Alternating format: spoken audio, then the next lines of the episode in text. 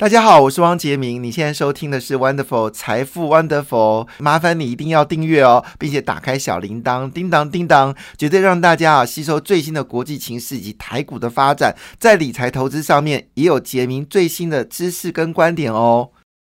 昨天台股呢跌势非常凶猛啊，主要原因是因为公布了。这是四月份的营收呢，一些涨多的股票呢，好原形毕露哈，就是涨多了哈，有人涨了一两倍，但是呢，营收却是大幅的衰退哦。昨天所以昨天一堆军工股啊，还有一些资通股啊，就是过去涨太凶了。但是呢，业绩没跟上的股票呢，昨天是大幅下下跌，包括台积电呢，昨天也是修正了，所以昨天台股就是开高开低走低哦，几乎是收最低哦，所以昨天的状况基本上是一个市场的调整，主要是对于四月份部分股票涨太多的一个失望。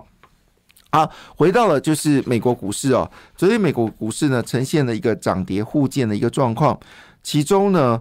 呃，道琼工业指数呢是跌幅比较多的一个指数哦，道琼是跌掉了零点六六个百分点，那跌最少的是标普五百指数，是跌了零点一七个百分点了，纳斯达克呢则是微幅小涨啊，涨了零点一八个百分点，涨二十二点零七点。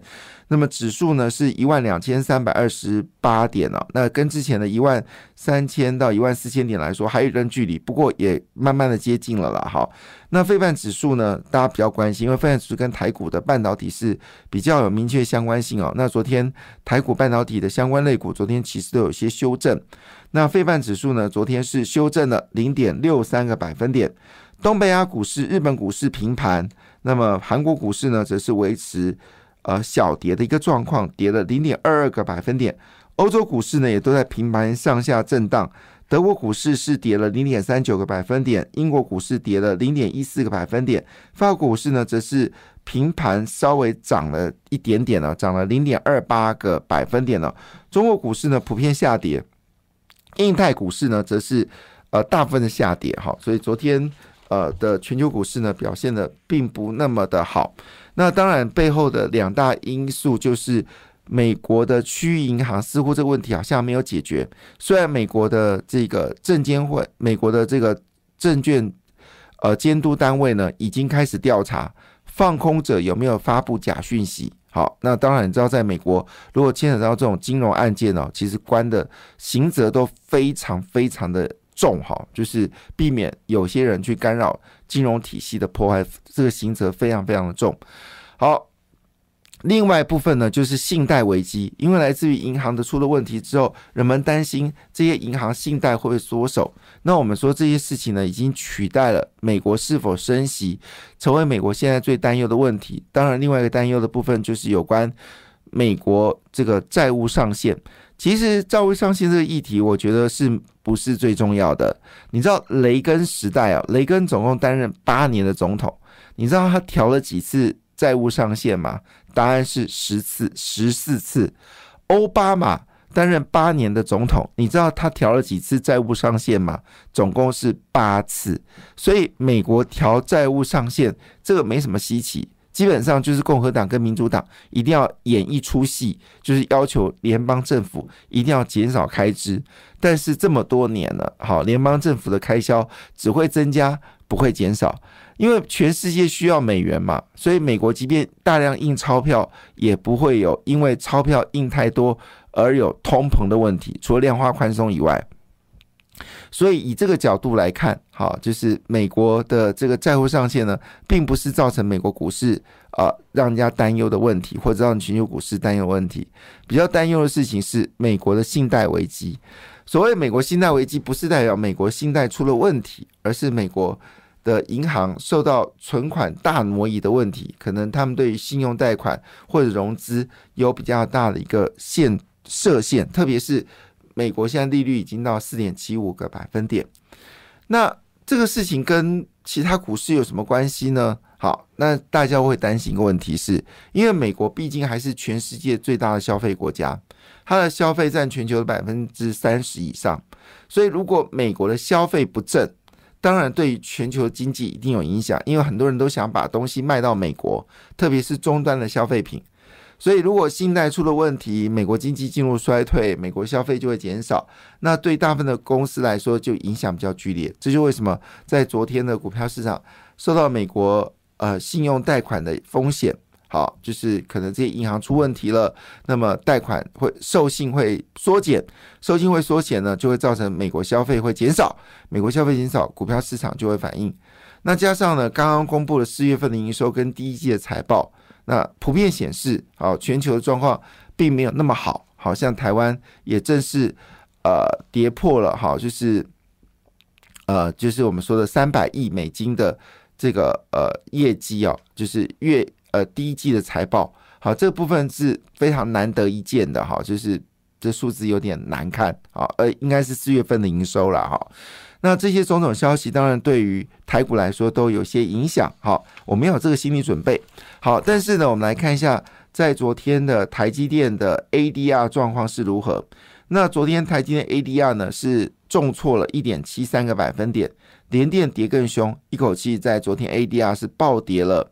将近三个百分点哦。我们要说明一下，被费半指数昨天只跌了零点六个百分点，但是呢，台积电跟联电跌幅都比指数来的凶猛。好，这是一个风险。那 M D 平盘啊，辉达是跌了一点零六个百分点，那么高通跌势也蛮凶的，跌了二点二五个百分点。那昨天最大的消息当然是台积电跟联发科，他说呃发共同发布了一个讯息。就是市况没有想象的稳定，好，那这个消息当然就对于呃 ADR 的台不是对这个台半导体来指数来说，就会产生了一些影响。那么昨天美国的这个 PacWest，PacWest 传出来说要把银行给卖掉，但他们高管又否认。好，到底卖不卖，这是一个大问题。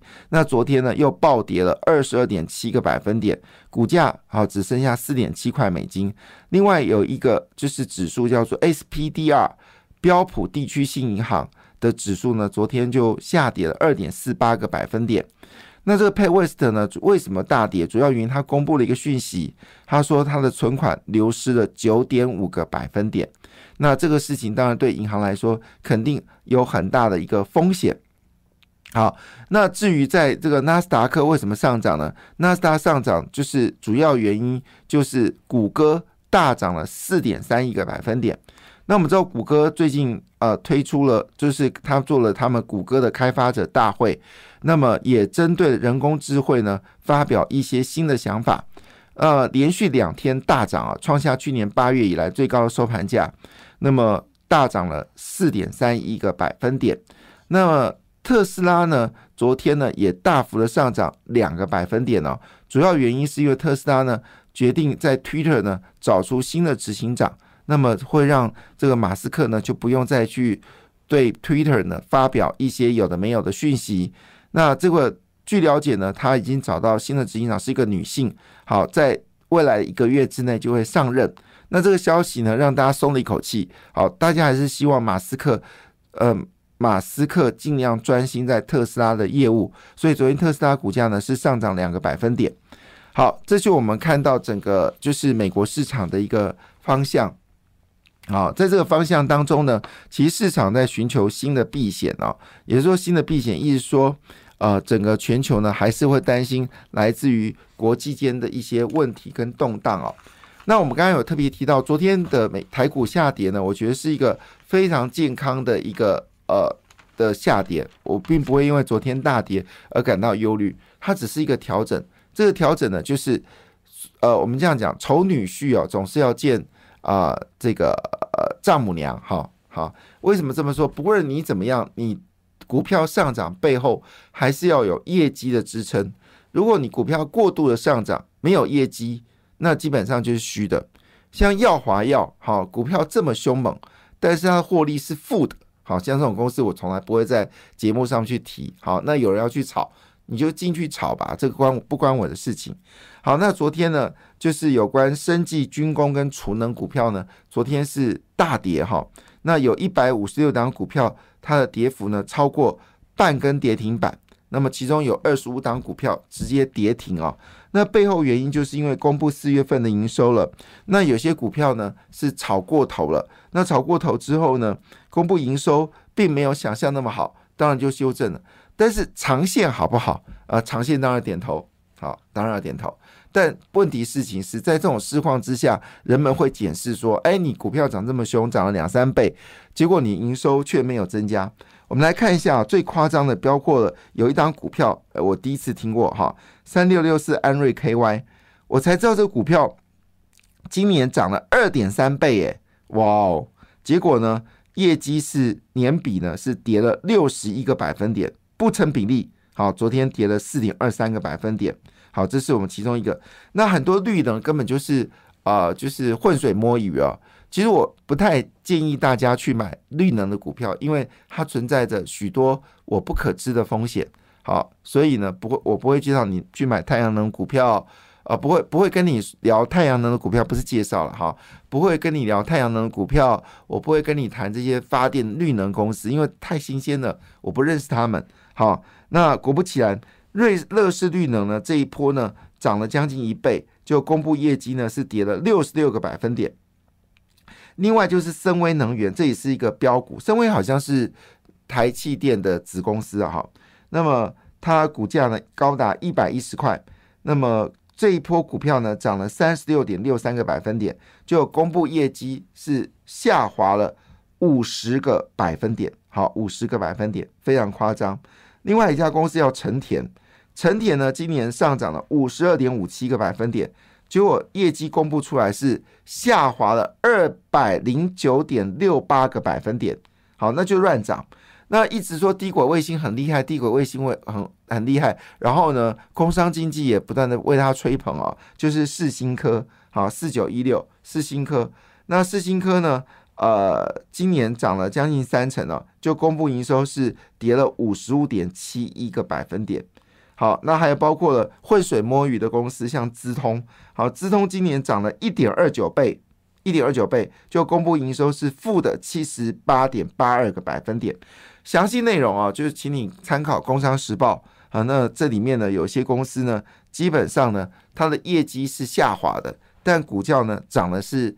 莫名其妙，那你就必须要考虑把它出脱这样的股票，那等待可能到了下半年再做买进的动作。那这些说称之为净值股哦，可能要聊一下，他们基本上也称之为妖股哈，就业绩没有起来，股价却带涨，这叫炒作。好，那当然造成了台股大跌的理由，就是来自于这个台积电跟联说，第一个理由就是呃财报出来的时候显示一些军工股啊。一些储能股，哈，这个生技股呢是呃是假的，但像中兴啊、东元、大同，还有这个市电，好，这都是政府要要做的事情，因为你绿能如果发电完之后，你没有足够的韧性电网跟储电设备的话，其实这个问题很严重，因为太阳一下山，太阳能板就不工作了，但是你在白天多量生产的电力，好，你必须要储起来。如果你不储起来，就会突然之间发生电力爆冲。好，这就为什么前阵造成了台北车站跟高铁出事的理由，已经抓到了。好，理由就是来自于就是突然之间电力大幅增加，然后造成了好就是这个供电系统的混乱，以至于停发生了大型的电的一个问题啊。好，这是第一个。第二个就是我们说的台积电、联发科。那么最近他们公布业绩呢？是有一点点令人担忧。那魏哲家呢？昨天在一个论坛开场就表示，他说呢，在年度的技术论坛专题演讲中，通常会聚焦在今年的市场状况。他说，去年的去年讲的错误很大，因为这被呃陆行之有说嘛，你讲的太不太对。好，他有承认，但是基本上来说，高速运算。在明年市场，在二零三零年会高达一兆美金，所以短线的一个变化不能代表长线不好。感谢你的收听，也祝福你投资顺利，荷包一定要给它满满哦！请订阅杰明的 Podcast 跟 YouTube 频道财富 Wonderful，感谢谢谢 Lola。